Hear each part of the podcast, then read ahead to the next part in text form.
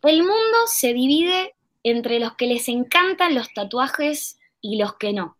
Me parece que no hay un gris, ¿no creen? Totalmente. A mí me gusta verlos, pero mm, hacerme uno, no sé, quizás tendría que ser muy chiquito, si no, no sé si me animaría, ¿eh?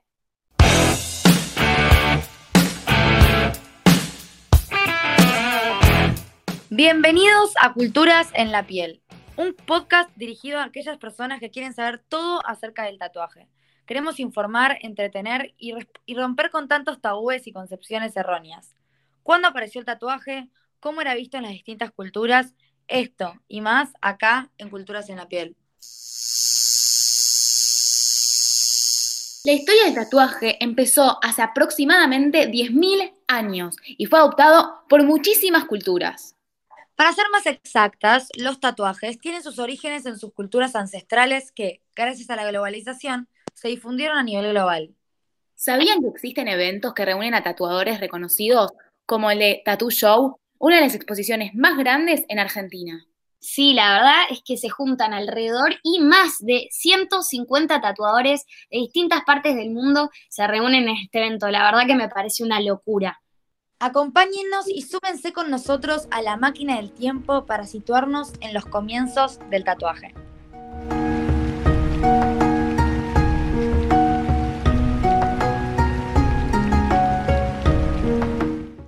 Nos remontamos al año 1612, donde empiezan los primeros tatuajes, hechos por los yakuzas, una mafia japonesa que comenzó con lo que se llamó el orímono.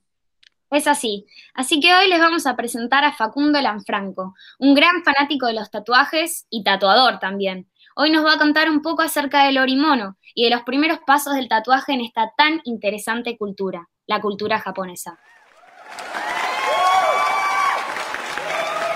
Hola, hola. Muchas gracias por la invitación. Les cuento, Orimoro significa tener todo el cuerpo tatuado. Los yakuzas fueron los creadores de este tipo de tatuajes y también de lo que se llama el irusemi, tatuajes que le hacían a los criminales para marcarlos de por vida, para marginarlos completamente de la sociedad. Estos tatuajes se hacían únicamente los maestros tatuadores con la técnica llamada terobi. Mira vos qué interesante. Por lo que tengo entendido, eh, los gangsters fueron los que hicieron más popular el, el orimono. ¿Es verdad eso? Así es. Todos los dibujos presentes a los tatuajes son representados de distintos momentos de la historia japonesa y de sus personajes legendarios. Los Orimoro regían los valores de los samuráis, la valentía, resistencia y la fortaleza. ¿Tenía un significado específico el Orimono? La presencia de un Orimoro representa una gran lealtad al grupo y estatus dentro de la mafia, ya que llevan años de dolor y paciencia y un tiempo siendo una demostración pública de resistencia mental y física, si un tatuaje no estaba terminado, la persona era visto como una cobarde. Ay, menos mal que hoy en día existen anestesias y que mejoraron las agujas, porque si no, imagínense el dolor que hubiese sentido Cande Tinelli con todos los tatuajes que tiene. o sea. Tenés razón. Al principio, el tatuaje era una cuestión de cultura y estatus social. En Occidente, tener tatuajes no representaba ningún problema. En cambio, en Japón, los generales siempre fueron mal vistos por la sociedad porque se asociaban a la mafia y a la delincuencia. Es más, hasta para visitar Japón deberías evitar exponer tus tatuajes porque en algunos lugares te podrían prohibir el ingreso. Pero, ¿sabes qué? Igualmente, yo creo que hubo una época después del bombardeo de Pearl Harbor donde cambió todo tipo de prejuicios hacia los yakuzas, porque ellos cooperaron con el gobierno japonés para proteger sus tierras y su patria. ¿Es así? Sí, pero eso no duró mucho. En 1992, el gobierno declaró una ley antibanda que lo situó fuera de la legalidad. Sin embargo, hoy en día se estima que existen aproximadamente 24 clanes con alrededor de 90.000 miembros. ¿Cómo se hizo tan popular esta cultura que empezó en la mafia japonesa y hoy en día está alrededor de todo el mundo?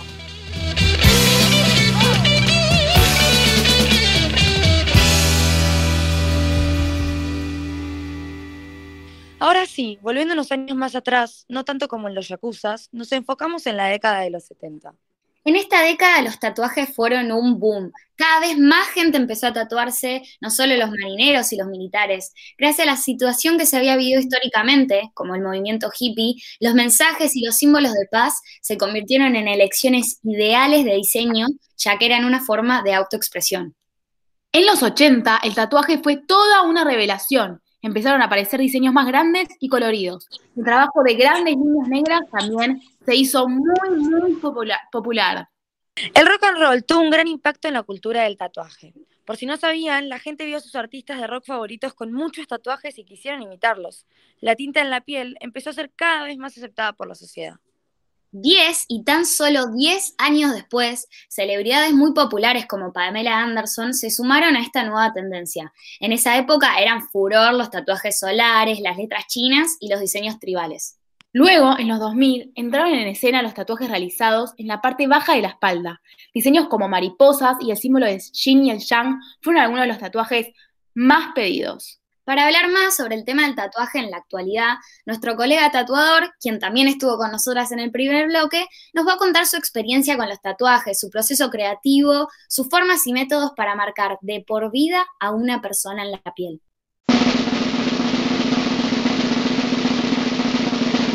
Bienvenido una vez más Facundo Lanfranco a nuestro podcast de Culturas en la Piel. ¿Nos querés contar un poco acerca de tu trabajo? ¿Cómo, cómo empezó tu camino como tatuador? ¿Cómo están? Muchas gracias por la invitación. Bueno, mi camino como tatuador empezó desde que yo era chico, ya que siempre me encantó dibujar. En la escuela dibujaba, en la facultad dibujaba, incluso en mi casa los días de lluvia me gustaba sentarme a dibujar. Un día, después de que me hice mi primer tatuaje, alrededor de los 15, 16 años, decidí que yo tenía que empezar a hacer lo mismo. Entonces me junté unos pesos, ahorré y me compré mi primer kit de tatuajes. Y cuando te compraste tu primer kit, ¿cómo llegaste a hacer el primer tatuaje? Bueno, eso viene de un montón de horas viendo tutoriales en YouTube y podcasts de gente que lo explica. Pero aparte, se utiliza mucho una técnica que es tatuar naranjas y limones, que son las frutas que mayor imitan la piel del ser humano. Después de tatuar reiteradas naranjas, un día me animé y me tatué el tobillo, una carita feliz, la cual por suerte hoy me la tapa la media, ¿no? ¿Cómo es el proceso creativo para el diseño de los tatuajes? Bueno, eso se arma en conjunto con el cliente y con lo que el cliente quiera que muestre el diseño. Yo siempre para empezar les pido que me cuenten qué es lo que les gustaría que el tatuaje represente, ya sean, por ejemplo, los pilares de la vida o algo respecto a algún familiar. Eh, pero en base a lo que ellos me dicen, yo empiezo a hacer un research buscando imágenes eh, que podrían abarcar estas descripciones y hablando y charlando con el cliente, eh, agarramos las 5, 6, capaz hasta 10 imágenes que más le gusten y más los representen y después encontramos la manera de combinar todo junto para armar un diseño final. Ok, ¿y qué equipo usas vos? Porque sé que hay muchas variedades de máquinas y que hay otros tatuadores que hacen lo que se llama hand poke, si no me equivoco. Así que contanos qué técnica usás y cuál es la diferencia entre hand poke y las maquinitas. Bueno, la diferencia entre tatuar con máquina y con hand poke es que la utilización de hand poke no requiere de una máquina, es decir, directamente el tatuador agarra la aguja con sus propias manos y va haciendo puntito a puntito en la piel para ya formar las líneas y así el tatuaje que sería el conjunto de estas líneas. Después tenés tres tipos de máquinas, las máquinas de bobinas, las máquinas rotativas y las máquinas pen. Yo en este momento estoy utilizando una máquina pen que se llama la Rattlesnake, la cual puedes usar distintas agrupaciones de agujas para llegar a tu resultado final.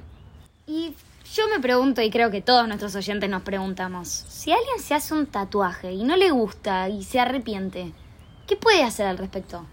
Bueno, en estas ocasiones tenés dos corrientes de pensamiento. La primera es ir directamente con el láser. Esta es una luz de alta temperatura que reacciona con la tinta abajo de la piel, generando que se queme y desaparezca la tinta nunca va a quedar como en un principio la piel, siempre va a quedar una pequeña cicatriz, un pequeño sombreado gris donde estaba el tatuaje. Y la otra, que es más clásica, es hacer un cover-up. Esto significa hacer un tatuaje por encima del tatuaje anterior que lo cubra. Pero es más utilizado para, para imagínate, fechas las cuales ya no querés llevar marcadas en la piel, te las podés tapar con, qué sé yo, un pajarito y tenés un diseño mucho más lindo por encima. Y por último, para terminar nuestra pequeña entrevista, vos, ¿a qué aspirás como tatuador? Bueno, cuando pienso en los tatuajes me generan muchas cosas. Eh, lo primero y que más me gustaría sería poder recorrer el mundo gracias al tatuaje.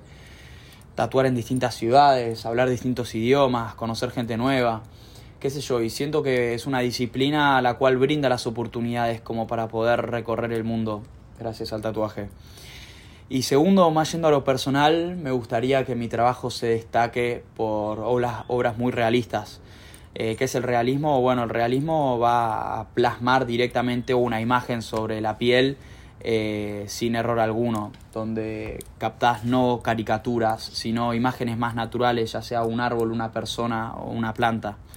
Eh, y me gustaría ser destacado por, por mis trabajos realistas.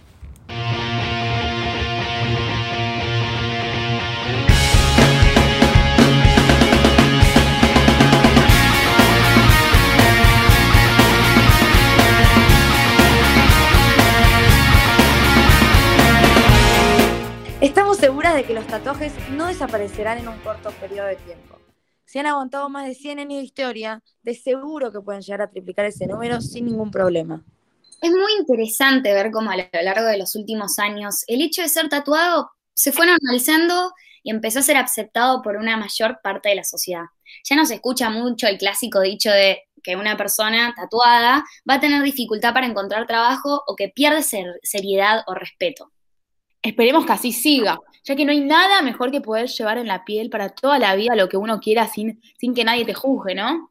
Total. Además, quiero aclarar que llegando más al final de nuestro primer capítulo, queremos dejarles a ustedes, nuestros increíbles oyentes, unas recomendaciones de lugares de tatuajes en Buenos Aires, técnicas y métodos de cuidado.